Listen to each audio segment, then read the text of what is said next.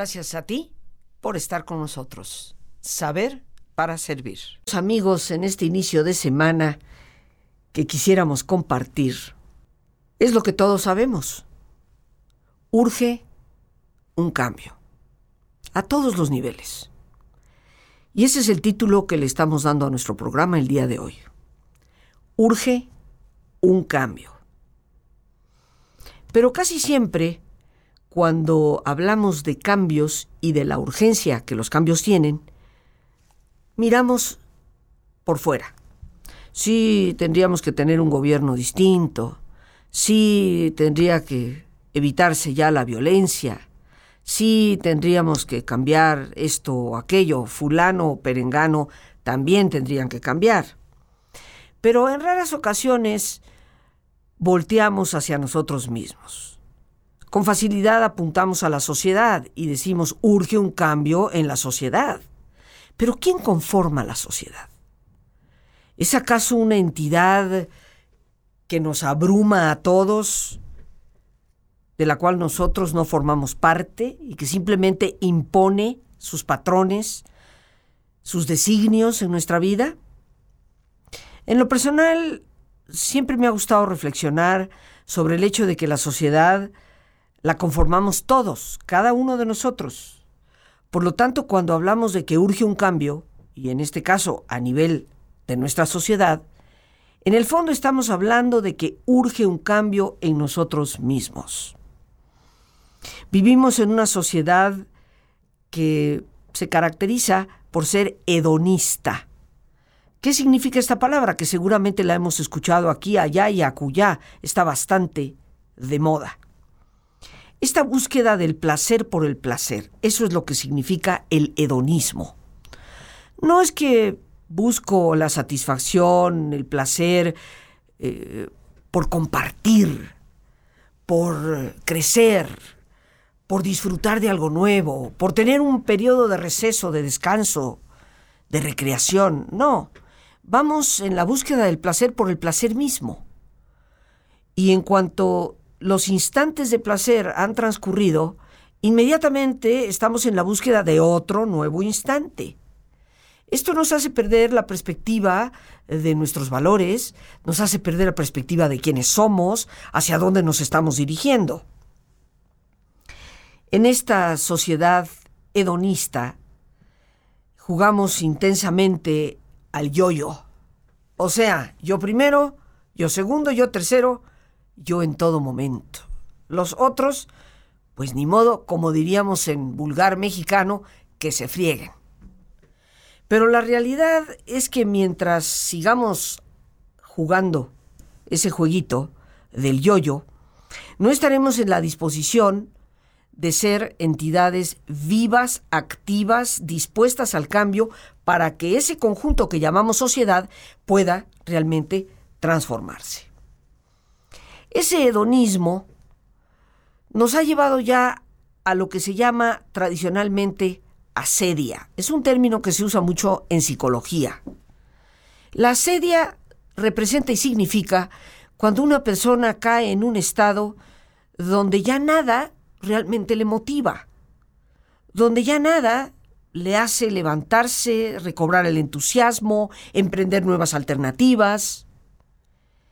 Y vamos a ver cuáles son, desde nuestra perspectiva, las características de esa asedia que hoy tristemente decimos que padece la sociedad, pero que en el fondo representa un padecimiento individual en muchos de nosotros. Lo primero, como característica de la asedia, está la apatía fatigada. Todos hemos escuchado el término apatía, o sea, me vale, no me importa, me da lo mismo. Eso es la apatía. Pero no solamente somos apáticos, sino que tenemos una apatía fatigada. Estamos cansados de que nos valga, pero nos sigue valiendo. Esa es la realidad. Y por eso me he permitido de nombrarla apatía fatigada. Es un estado de, perdonando la expresión, valemadrismo, cansado. Pues sí, ni modo, ¿y qué vamos a hacer? No, no hay para dónde voltear. Todo es lo mismo. ¿Para qué nos detenemos en nada? Entonces no solamente somos apáticos, sino que tenemos una apatía cansada, fatigada, fastidiada. Esta es una de las características de la asedia. Otra, por supuesto, es el cinismo. Esta es una muy peligrosa, porque el cinismo es hiriente, el cinismo cierra alternativas, el cinismo ciega los horizontes de esperanza que podemos llegar a tener. El cinismo nos convierte en personas resentidas. Por lo tanto, en medio de esa apatía, en medio de esa asedia, o sea, en medio de ese no sentir que nada nos mueve, vamos destruyendo, porque el cinismo es altamente destructivo.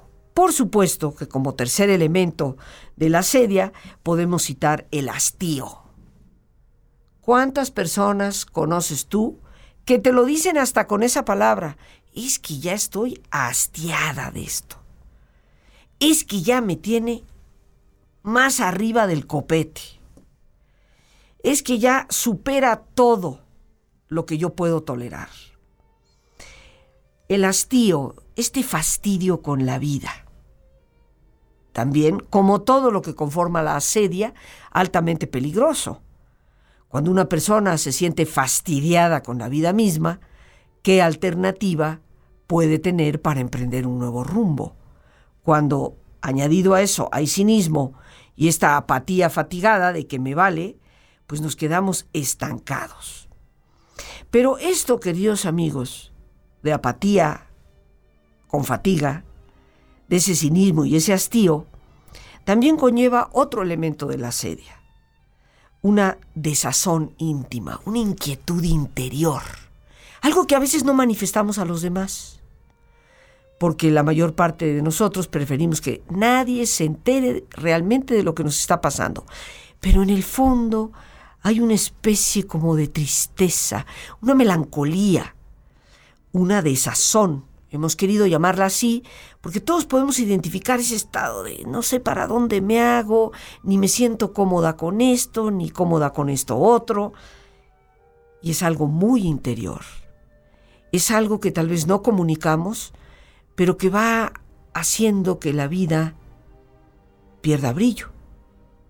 Esta asedia, esta falta de interés por todo, eh, eh, este nivel que la psicología determina como un nivel donde no hay ninguna motivación en el individuo y que se caracteriza, como habíamos mencionado, por una apatía fatigada. No solamente somos apáticos, sino que estamos fatigados dentro de esa misma apatía. Cinismo, hastío, una desazón íntima, una inquietud de, de que todo nos fastidia, de que no nos acabamos de sentir a gusto en ninguna parte. Eso lleva también un desgaste espiritual. La espiritualidad, que es parte constitutiva del ser humano, que está apoyada en sus valores, en esos valores por los cuales, como en muchas ocasiones lo hemos dicho aquí, vale la pena no solamente vivir por ellos, sino morir por ellos. Valores que le dan a la vida sentido, que le dan propósito. Cuando caemos en esta sedia, en este me vale, el desgaste espiritual es muy profundo. Y una de sus características o de sus síntomas más graves es la falta de interés que tenemos por los demás. No solamente me vale a mí, sino que me vale que le valga al otro. Vamos caminando en esa sociedad del yo-yo, yo primero, yo después, yo de tercero, yo de último, yo en todo instante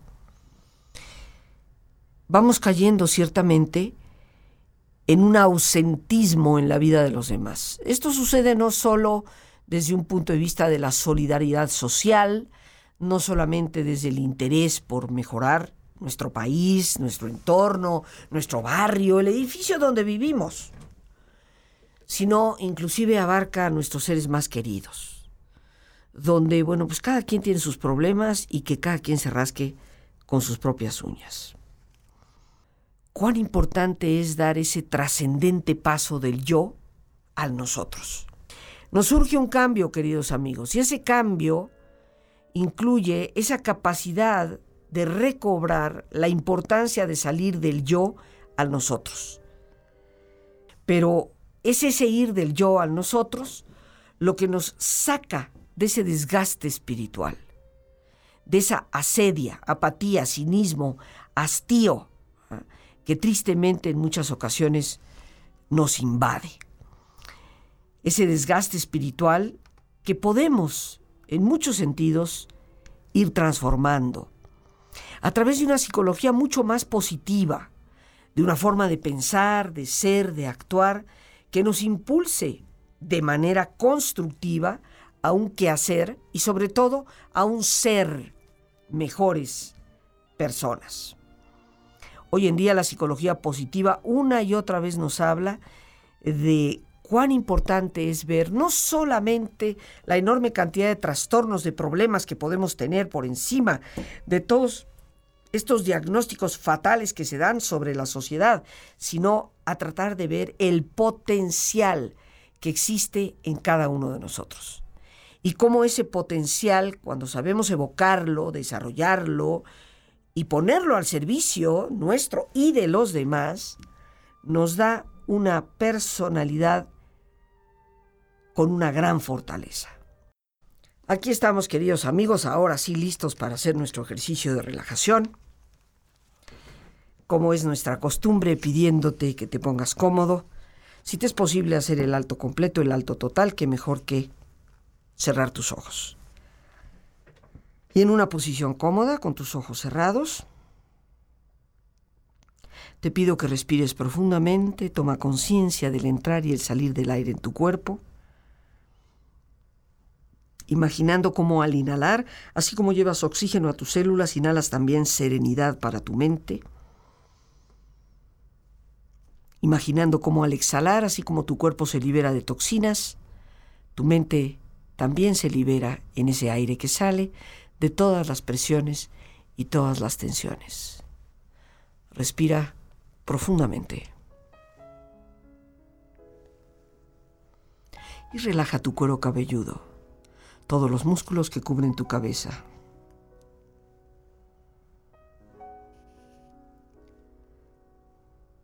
Relaja tu frente. Siente la piel, la vibración de la piel que cubre tu frente.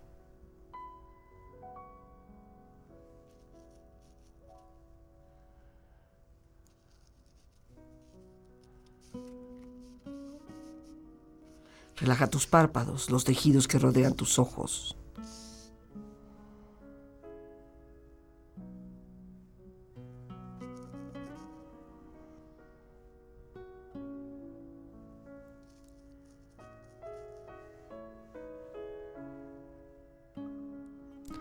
Relaja tus mejillas, toda la piel que cubre tu cara.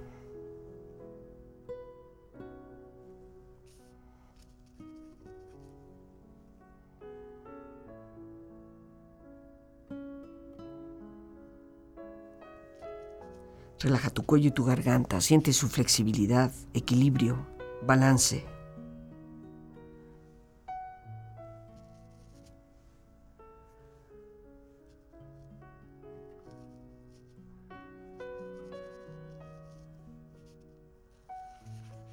Relaja tus hombros, brazos y manos, así como tu espalda. Siente una agradable sensación que relaja todos los músculos en estas partes de tu cuerpo.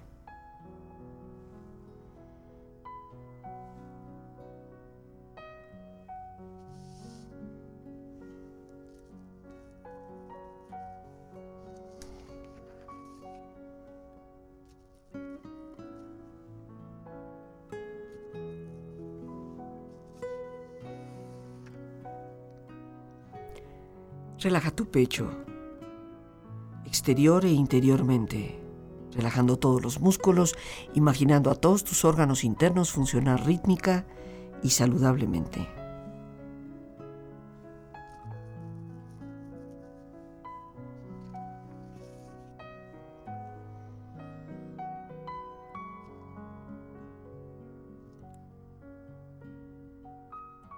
Relaja tu abdomen exterior e interiormente. relajando todos los músculos, imaginando a todos tus órganos internos funcionar rítmica y saludablemente.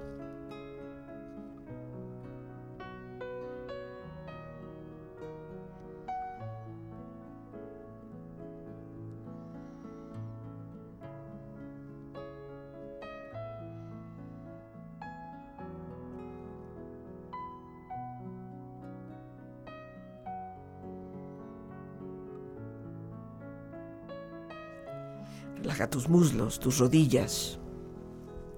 Siente la piel, la vibración de la piel que cubre estas partes de tu cuerpo.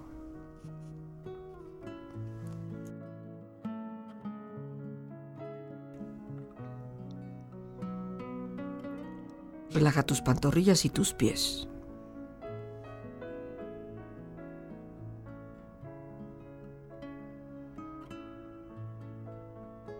Y con tu cuerpo profundamente relajado, Proyecta en tu mente la imagen de un lugar ideal para el descanso. Imagina los colores, los sonidos, los aromas, la temperatura perfecta. Es una escena de paz y belleza. Siente estar ahí.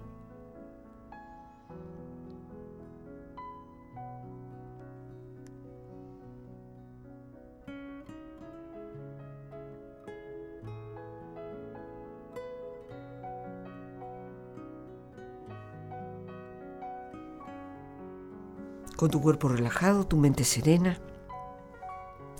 Reflexiona. El cambio no es solo parte esencial de la vida, es la vida misma. Los cambios más importantes de la vida se producen en momentos en los que se piensa que todo está perdido. Las cosas no cambian. Cambiamos nosotros. Ser mejor equivale a haber cambiado muchas veces. El revolucionario violento es el que quiere cambiarlo todo, menos a sí mismo. El que realmente revoluciona es el que quiere cambiarlo todo, empezando por sí mismo. Debes tú ser el cambio que deseas ver en el mundo, porque todos quieren cambiar el mundo, pero nadie piensa en cambiarse a sí mismo.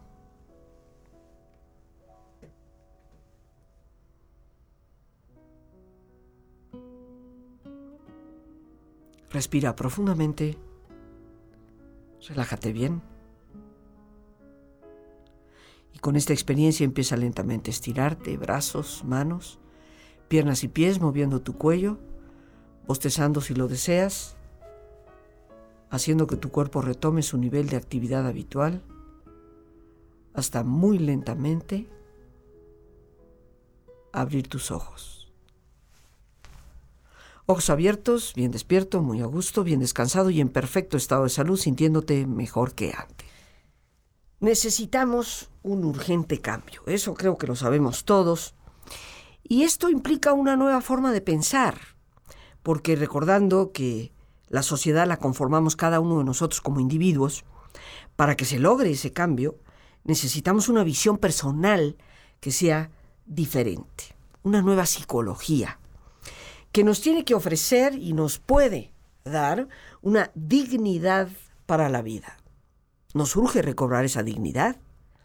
Nos hemos acostumbrado tristemente a despertar cada mañana con 40 descabezados, 20 ahorcados, 5 abusadas, violadas y muchas cosas más. Hasta que llega un momento en que pierde sentido todo. Eh, lo menciono porque ya son tantas que ya no nos mueve un pelo. Ya, ah, pues, ¿qué noticias tenemos? Ah, pues hubo una matancinga, quién sabe a dónde. Ah, una más. La vida ha perdido su dignidad. Parece que ya no nos percatamos, no nos damos cuenta lo que eso significa. La vida de una persona vale todo el mundo. Ha sido dada por Dios mismo. Tenemos que recobrar una forma de pensar, una nueva psicología que retome esa dignidad para la vida.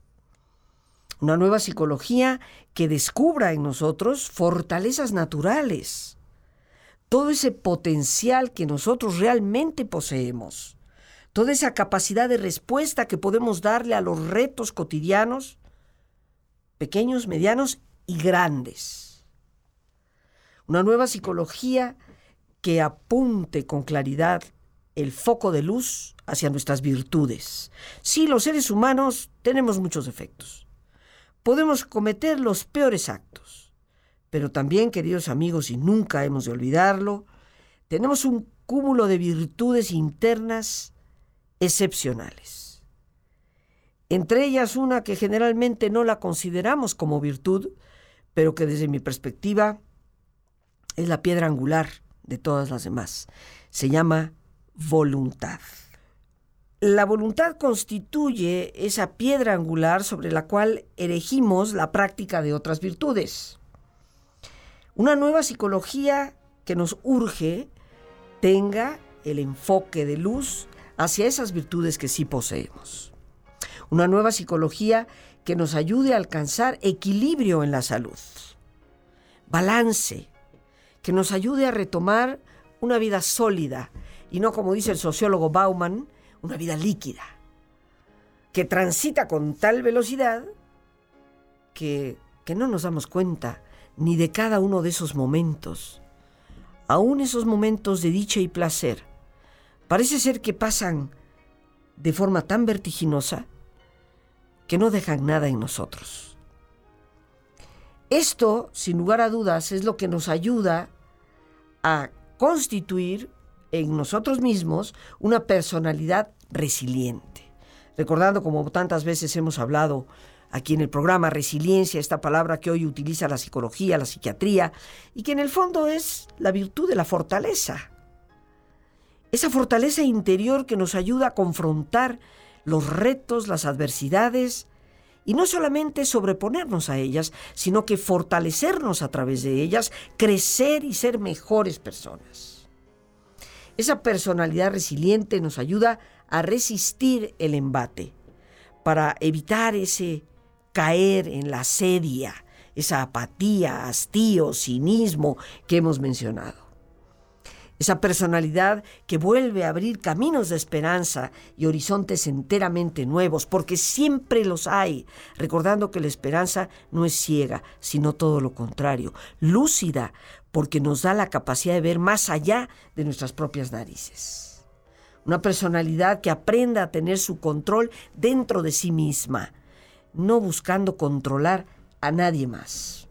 Una personalidad que sepa fluir, sí, disfrutar con lo que hace, con lo que es, con su entorno, pero disfrutarlo con plenitud, no líquidamente al grado de que pasa sin casi percibirlo. En cada uno de nosotros, queridos amigos, está la posibilidad de cambio. Cada uno de nosotros determina si acepta ese reto que debe de construirse desde nuestra propia interioridad. Para superar esa asedia, que como hemos dicho es ese hastío, esa apatía fatigada, eh, ese cinismo, etc., necesitamos volver a darle sabor a la vida. Y la única manera en que podemos darle sabor a la vida es dándole sentido, dándole propósito, reconociendo que nuestra vida tiene una razón de ser. Nadie vive por oquis. Nadie vive nada más porque sí.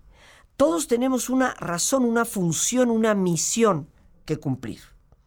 Y tenemos que llevarla a cabo. Ahora, ¿cuál es esa misión? Yo no te puedo decir cuál es la tuya, cuál es la de los demás. Escasamente vamos descubriendo la propia. Es que el propósito de toda vida siempre está relacionado con las demás personas. Siempre está en contacto, en relación con salir de ese yo a nosotros. Una manera en que muchas personas logran superar esa asedia, esa apatía, esa especie de melancolía depresiva, es saliendo de sí mismos y buscando una forma de ayudar a otras personas. Eh, no te lo digo tan solo desde mis convicciones más profundas a nivel espiritual, sino desde mi quehacer psicológico y desde lo que la terapia nos ha mostrado, lo que hoy la psicología llama inclusive terapia ocupacional. Víctor Frankl nos prevenía desde los 40, 50 del siglo pasado, que el gravísimo problema psicológico que se nos iba a presentar a finales del siglo XX y para el siglo XXI sería lo que él llamó el vacío existencial. Y caemos en ese vacío cuando hemos perdido el contacto auténtico con las demás personas. Recobrar la capacidad de dar a otros es una verdadera maravilla que reinventa la vida. Una acción que hace que hasta el mismo trabajo cotidiano tenga un sentido, que salgamos de esa rutina fastidiosa. Lo mismo, lo mismo, lo mismo, ¿para qué? ¿Para qué? ¿Para qué? Cuando tomamos conciencia de que nuestro quehacer cotidiano tiene... Cuando nosotros logramos descubrir esa capacidad que tenemos de volcarnos hacia otras personas, y de lo que eso puede significar. Que no nos equivoquemos, queridos amigos. Una sonrisa, una ayuda, un acompañamiento puede transformar la vida de otras personas. Una nueva psicología, como hablábamos Maribel, es indispensable. Una personalidad que sepa fluir, en ese fluir no de la vida líquida, sino en ese fluir de estar plenamente presentes en lo que hacemos, involucrarnos a tal grado con ello que el tiempo pasa casi sin darnos cuenta y lo disfrutamos en plenitud. Una personalidad capaz de recobrar siempre la esperanza.